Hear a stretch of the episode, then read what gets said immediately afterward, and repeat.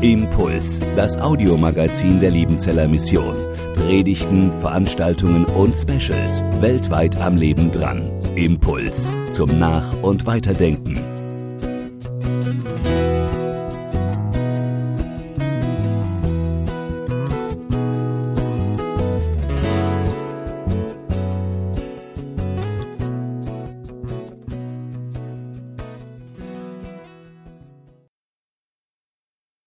Als Kinder hatten wir ein Spiel, wenn eine Geschichte erzählt wurde oder vorgelesen wurde, such dir aus, wer du sein möchtest in dieser Geschichte.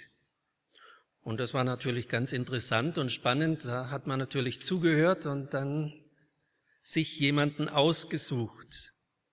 Ich möchte Sie heute Vormittag einladen, sich auch eine der drei Hauptpersonen auszusuchen in dem Bibeltext, den ich gleich vorlesen werde. Und sagen Sie bitte nicht schon im Voraus, da will ich keiner von denen sein. Das geht nicht in diesem Spiel. Also eine Person, wer wären Sie gerne?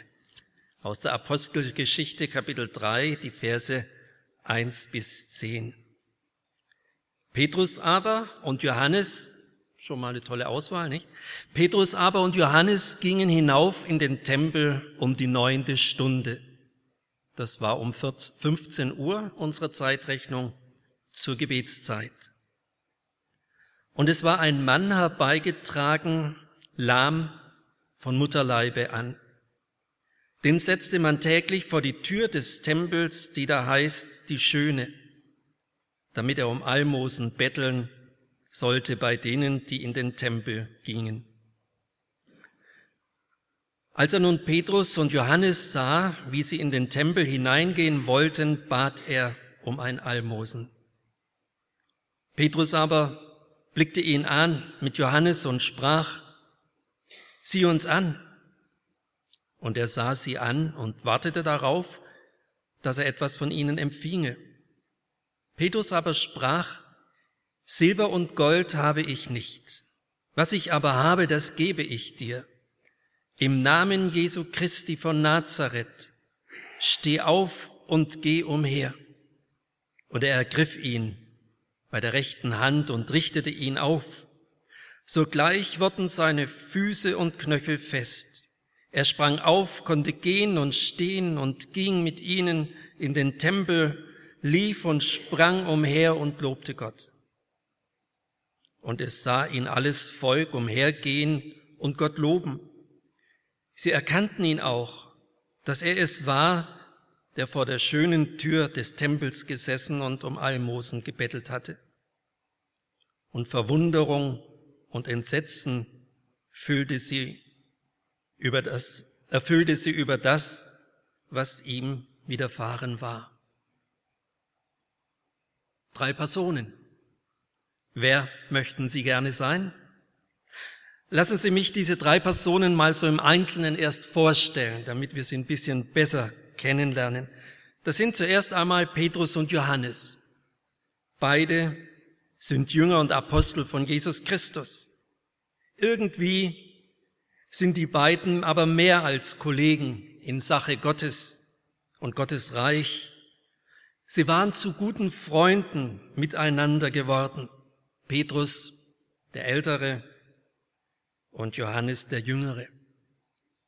Sieben Szenen werden uns im Neuen Testament geschildert, wo besonders von diesen beiden die Rede ist und sie besondere Erlebnisse miteinander hatten. Das fing an schon am See Genezareth. Beide kannten sich schon als Fischer von dort. Petrus mit seinem Bruder Andreas hatte einen eigenen Fischereibetrieb und Johannes mit seinem Bruder Jakobus arbeiteten dort als ihre Gesellen. Und dann, als Jesus schon berufen hatte, seine Jünger zu sein, nahm Jesus eines Tages drei von seinem Jüngerkreis separat und ging mit ihnen auf einen hohen Berg. Dort veränderte sich seine Gestalt in eine Person aus Licht und aus einer Wolke von Licht sprach die Stimme Gottes des Vaters zu ihnen. Und zwei dieser Personen waren Petrus und Johannes.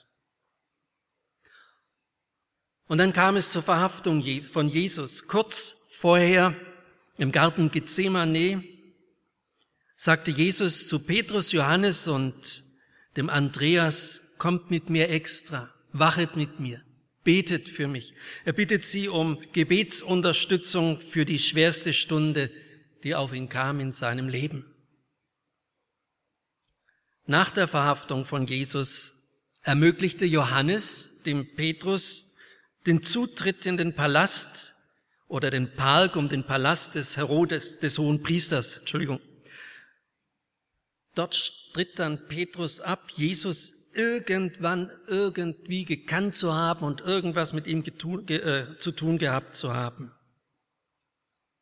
Und dann am frühen Ostermorgen kam Maria Magdalena zu Petrus und Johannes und berichtete ganz aufgeregt, das Grab sei offen, der Stein wäre weggewälzt und das Grab wäre leer. Und dann sind es Petrus und Johannes, die daraufhin zum Grab eilen und es tatsächlich offen und leer vorfinden. Nach dieser Auferstehung, nach Ostern, sind dann sieben der Jünger nach Galiläa gegangen an den See Genezareth. Dort schlug Petrus vor, wieder einmal Fische zu fangen. Natürlich war Johannes dabei und sie müden sich die ganze Nacht ab, fingen aber nichts. Am Morgen stand plötzlich eine Person am Ufer und sprach sie an. Sie schlug vor, die Jünger sollten doch noch einmal hinausfahren auf den See und ihr Netz auswerfen auf die rechte Seite. Sie tun es und plötzlich ist dieses Netz prallvoll gefüllt mit Fischen. Da sagte Johannes dem Petrus, du Petrus, das ist der Herr, der Auferstandene dort am Ufer. Daraufhin sprang Petrus sofort ins Wasser, schwamm an Land zu Jesus. Und jetzt also gehen Petrus und Johannes zum Tempel, um in Jerusalem dort den dritten täglichen Gebetszeitpunkt nicht zu versäumen, um dabei zu sein und zu beten, so wie es Tradition war, so wie es üblich war. Und dort sitzt ein gelähmter Bettler der sie plötzlich anspricht. Er bettelt sie um Almosen an, wie alle Pilger, die da durch diese Tür hindurchgegangen sind. Er wurde täglich, so haben wir gehört, von einem vor der Tür dieser dem Tempel abgesetzt, um einfach die Pilger anzubetteln. Später wird in der Apostelgeschichte erwähnt, dass dieser kranke Mensch zu jenem Zeitpunkt schon über 40 Jahre alt war von Mutterleibe an gelähmt. Und er saß dort an der schönen Pforte. Diese Tür war der Zugang vom Vorhof der Heiden in den Vorhof der Frauen und befand sich wohl auf der Ostseite des Tempels. Er selbst durfte nie durch diese Tür hindurchgetragen werden. Als unheilbar kranker Mensch hatte er keinen Zutritt, denn er galt als unrein. Und hätten sie ihn hineingetragen aus Mitleid, dass er doch auch mal dabei gewesen wäre bei so einem Gottesdienst, wäre das sein Todesurteil gewesen. Er hatte also noch nie an einem Gottesdienst teilnehmen können, obwohl er so kurz davor saß. Was bedeutete das für ihn damals? Nie an einem Gottesdienst im Tempel teilnehmen zu können, hieß auch nie ein Opfer für seine Sünden bringen zu können. Nie am großen Versöhnungstag die Vergebung durch den hohen Priester zu erhalten für alle unbewusst getanen Verfehlungen und Sünden, nie an einem der großen Tempelfeste teilnehmen zu können.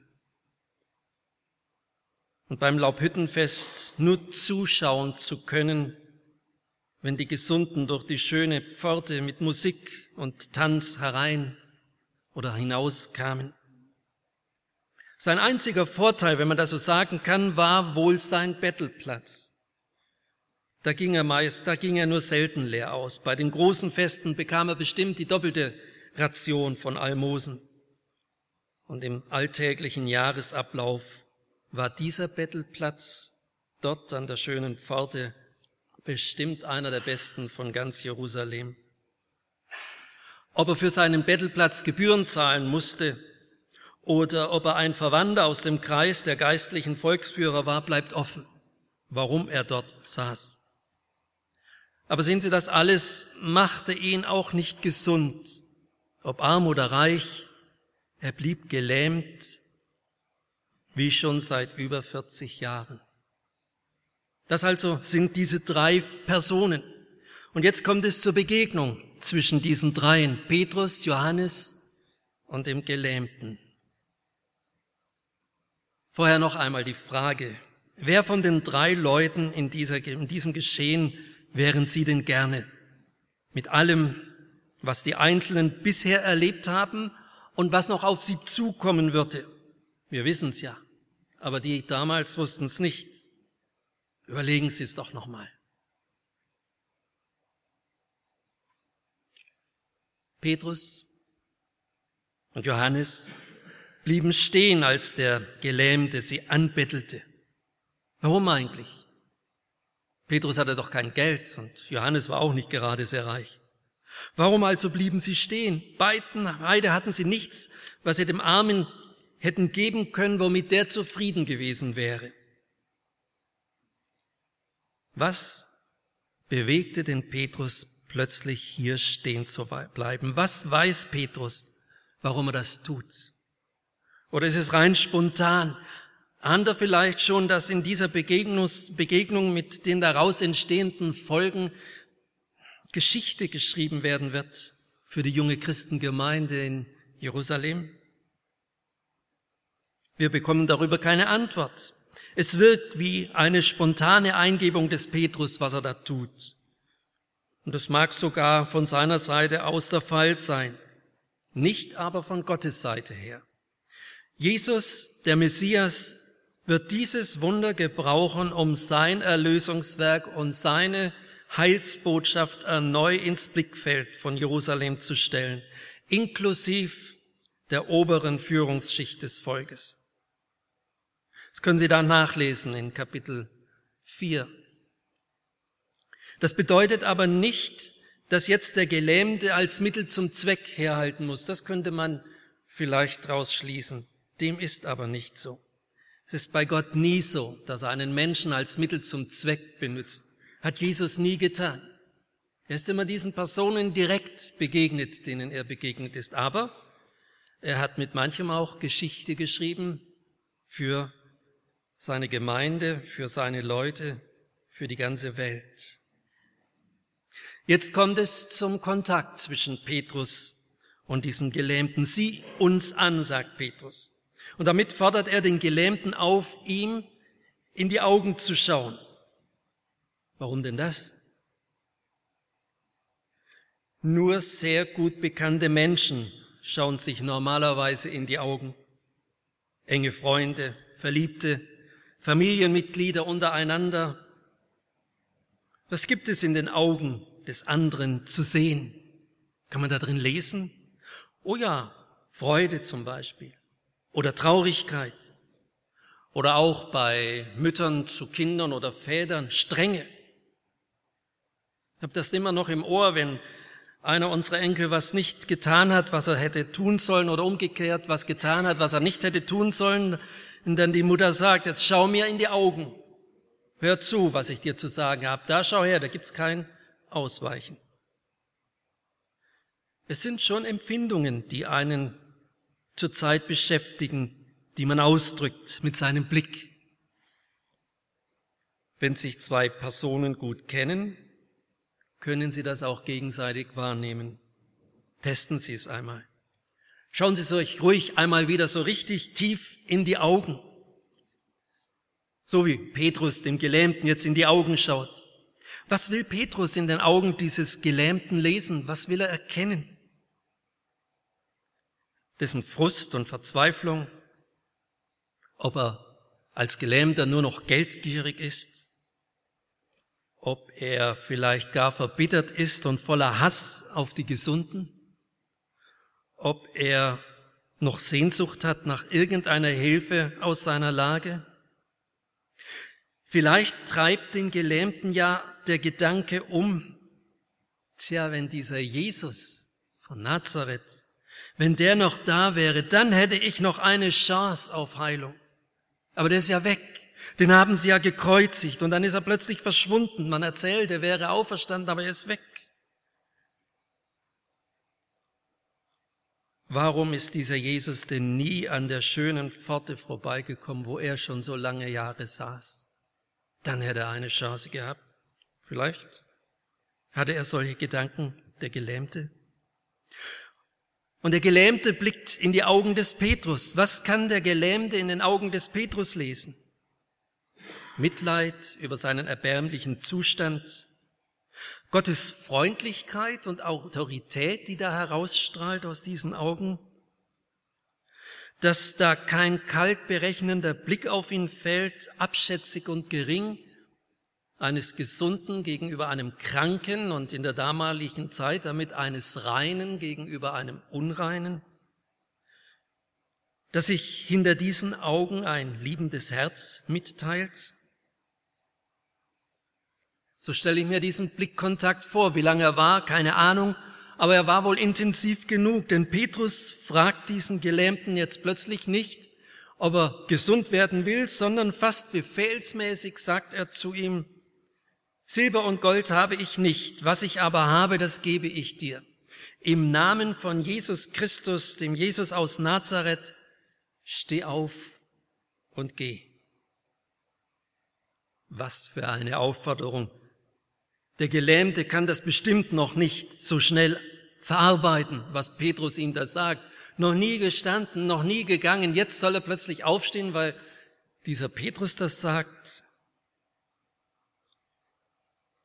Dass er von Petrus kein Geld bekommt, das war für ihn sicherlich nichts Außergewöhnliches. Es gab's öfters, dass welche kein Geld hatten und nur mit Mitleid auf ihn schauten. Aber welche Gedanken mag er wohl in diesem Moment gehabt haben, gedacht haben, wo Petrus sagt, steh auf? Will er mich auf den Arm nehmen? Will er mich verspotten? Meint er das denn ernst, was er da sagt? Sowas geht doch nicht. Wer ist er eigentlich, dass er so etwas sagt zu mir?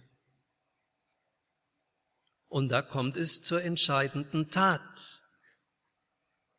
Petrus zieht den Gelähmten aus seiner sitzenden Lage hoch und plötzlich kann der Gelähmte stehen und gehen und springen und tanzen. Er überschlägt sich fast in seinen körperlichen Bewegungen, wie er sich freut. Ich bin gesund. So weit, so gut. Aber meine Frage ist, wie wird es weitergehen mit dem geheilten, gelähmten. Ach ja, und Sie, liebe Gottesdienstbesucher, wer wären Sie jetzt gerne in diesem Geschehen? Der, der das Wunder tun kann und andere heilt, wie Petrus und Johannes? Oder der das Wunder an sich erlebt und geheilt wird? Ich weiß, es käme jetzt auf den Zustand an, in dem man sich befindet. Wenn man eine körperliche Schwachheit hat oder eine seelische Not, dann wäre man lieber dieser Gelähmte, der gesund wird, nicht? Ganz ehrlich, ich wäre schon auch gern so wie Petrus gewesen und hätte mal so einen Kranken gesund gemacht. Ganz klar, im Namen von Jesus ist logisch, nicht in meinem Namen. Aber das ist noch nicht passiert. Lassen Sie uns ein bisschen nachdenken über Wunder, Taten über Wunder, die man tut oder nicht tun kann. Das mit den Wundern ist so eine Sache, die da alle auf dem Tempelplatz gehen und stehen, brauchen so ein Wunder nicht. Sie sind ja gesund, sie können ja gehen. Genau genommen hat dieses Wunder den Gelähmten nur in den Normalstatus der meisten Menschen versetzt. Jetzt kann er auch gehen. Jetzt kann er auch stehen. Es stimmt, er kann sich jetzt frei bewegen, aber wie wird das weiter sein in seinem Leben? Wie wird er damit umgehen? Er, der bisher nichts anderes tun konnte als sitzend betteln? Er muss sich jetzt in eine neue Welt hineinfinden. Er muss da sich zurechtfinden. Womit wird er seinen Lebensunterhalt verdienen? Will er denn weiter wie ein Gelähmter betteln? Das geht nicht für ihn. Das wäre Betrug an dem Wunder. aber mit 43 Jahren ungefähr einen Beruf erlernen, der das Leben erfüllt und sinnvoll macht, ist doch fast unmöglich. Das ginge auch bei uns heute nicht, oder? Sehen Sie, dieses Heilungswunder ist ein punktueller Eingriff ins Leben dieses Gelähmten. Dieses Heilungswunder macht eigentlich noch ein weiteres Wunder nötig. Das Wunder, jetzt auch sein Leben sinnvoll gestalten zu können. Und darum eine Feststellung zu dem Wunder. Erlauben Sie mir dazu folgende Gedanken. Alle Wunder, die von Gottes Seite her geschehen, sind lebenserhaltende und lebensverlängernde Maßnahmen. Aber diese Wunder lösen uns nicht aus unserer Umgebung und Zeit heraus. Am Ende muss dann doch auch jeder sterben, welcher so ein Wunder erlebt hat, genauso wie alle die, die kein Wunder erlebten. Ich weiß, das klingt hart und sehr nüchtern, aber es ist die Realität. Darum nochmal eine Rückkehr, ein Rückblick auf Petrus und den Geheilten. Was auffällt, ist, dass Petrus hier in keiner Weise auf die geistliche Situation des Geheilten einging, bevor er ihn heilte. Keine Anfrage im Blick auf Sünde im Leben dieses Menschen. Kein Zuspruch nach der Heilung von göttlichem Frieden oder Segen auf diese Person. War Petrus noch zu unerfahren im Blick auf seelsorgerliche Aufgaben? War der Geheilte zu schnell mit seinem Herumgerenne? War Petrus zu langsam mit seinen seelsorgerlichen Anliegen? Das ist gut, dass wir noch ein paar Zitate haben im Blick auf den Geheilten und Petrus und Johannes. Die möchte ich uns vorlesen. Apostelgeschichte Kapitel 3, Vers 11 heißt es, als er sich aber zu Petrus und Johannes hielt, der Gelähmte, lief alles Volk zu ihnen in die Halle, die da heißt Salomos. Und sie wunderten sich sehr. Und dann hielt Petrus wieder eine Predigt aufgrund dieses Wunders zum Volk. Und daran sagte er unter anderem Vers 3, Kapitel 3, Vers 16, und durch den Glauben an den Namen von Jesus hat diesen hier, den ihr seht, dieser geheilt und gesund gemacht. Und der Glaube, der durch ihn gewirkt ist, hat diesen die Gesundheit gegeben vor euren Augen. Und dann werden Petrus und Johannes vor den Hohen Rat, vor die Obrigkeit zitiert und das war keine kleine Gruppe. Es heißt, es waren die Oberen und Ältesten und Schriftgelehrten und in Jerusalem und Hannas, der hohe Priester und Kaiphas und Johannes und Alexander und alle, die vom hohen priesterlichen Geschlecht war. Und da sind ein paar Namen drin, die kennen wir. Das war doch die Gruppe auch, die Jesus verhaften ließ und verhört haben und haben und das Todesurteil über ihn ausgesprochen haben. Und zu denen sagt Petrus und Johannes, es steht dann in Kapitel 4, Vers 9 bis 10. Wenn wir heute verhört werden wegen dieser Wohltat an dem kranken Menschen, durch wen er gesund geworden ist, so sei euch und dem ganzen Volk Israel kundgetan, im Namen Jesu Christi von Nazareth, den ihr gekreuzigt habt, den Gott von den Toten auferweckt hat, durch den steht dieser hier gesund vor euch. Und dann wird später noch einmal berichtet von allen oder von diesen Oberen. Sie sahen aber den Menschen, der gesund geworden war, bei ihnen stehen, bei Petrus und Johannes und wussten nichts dagegen zu sagen. Und dann ein letztes Zitat, Kapitel 4, Vers 22. Denn der Mensch war über 40 Jahre alt, an dem dieses Zeichen der Heilung geschehen war. Das heißt, der Geheilte hält sich ab sofort bei Petrus und Johannes auf. Es wird nichts mehr über ihn berichtet, aber es ist anzunehmen, dass der Geheilte dort seine Heimat findet, wo Menschen an Jesus Christus gläubig geworden wurden als den Messias. Dass er dort seine Heimat fand und wahrscheinlich auch sein Leben weitergeführt hat wo Menschen miteinander zu Jesus gebetet haben, sich getroffen haben, einfach Kinder Gottes geworden waren. Und wie ist das bei uns heute? Ganz klar, wir bleiben, wer wir sind. Wir werden nie ein Johannes, wir werden nie ein Petrus, wir werden auch nie ein gelähmter Geheilter werden oder ein geheilter Gelähmter. Richtige Reihenfolge ist wichtig, das ist klar. Aber wichtig für unsere Zukunft ist, so wie diese drei waren, Petrus, Johannes, der Geheilte, so können wir sein, so sollten wir sein. Und dazu lade ich ein, dass wir da sagen, ja, das möchten wir sein, nämlich gottesfürchtig, Jesus treu und glaubensfest. Gottesfürchtig, Jesus treu und glaubensfest. Und das egal, ob ein Wunder oder kein Wunder an uns geschieht. Wir bleiben auf der Seite von Jesus weil er uns auf seine Seite gezogen hat. Amen. Impuls ist eine Produktion der Liebenzeller Mission. Haben Sie Fragen? Würden Sie gerne mehr wissen?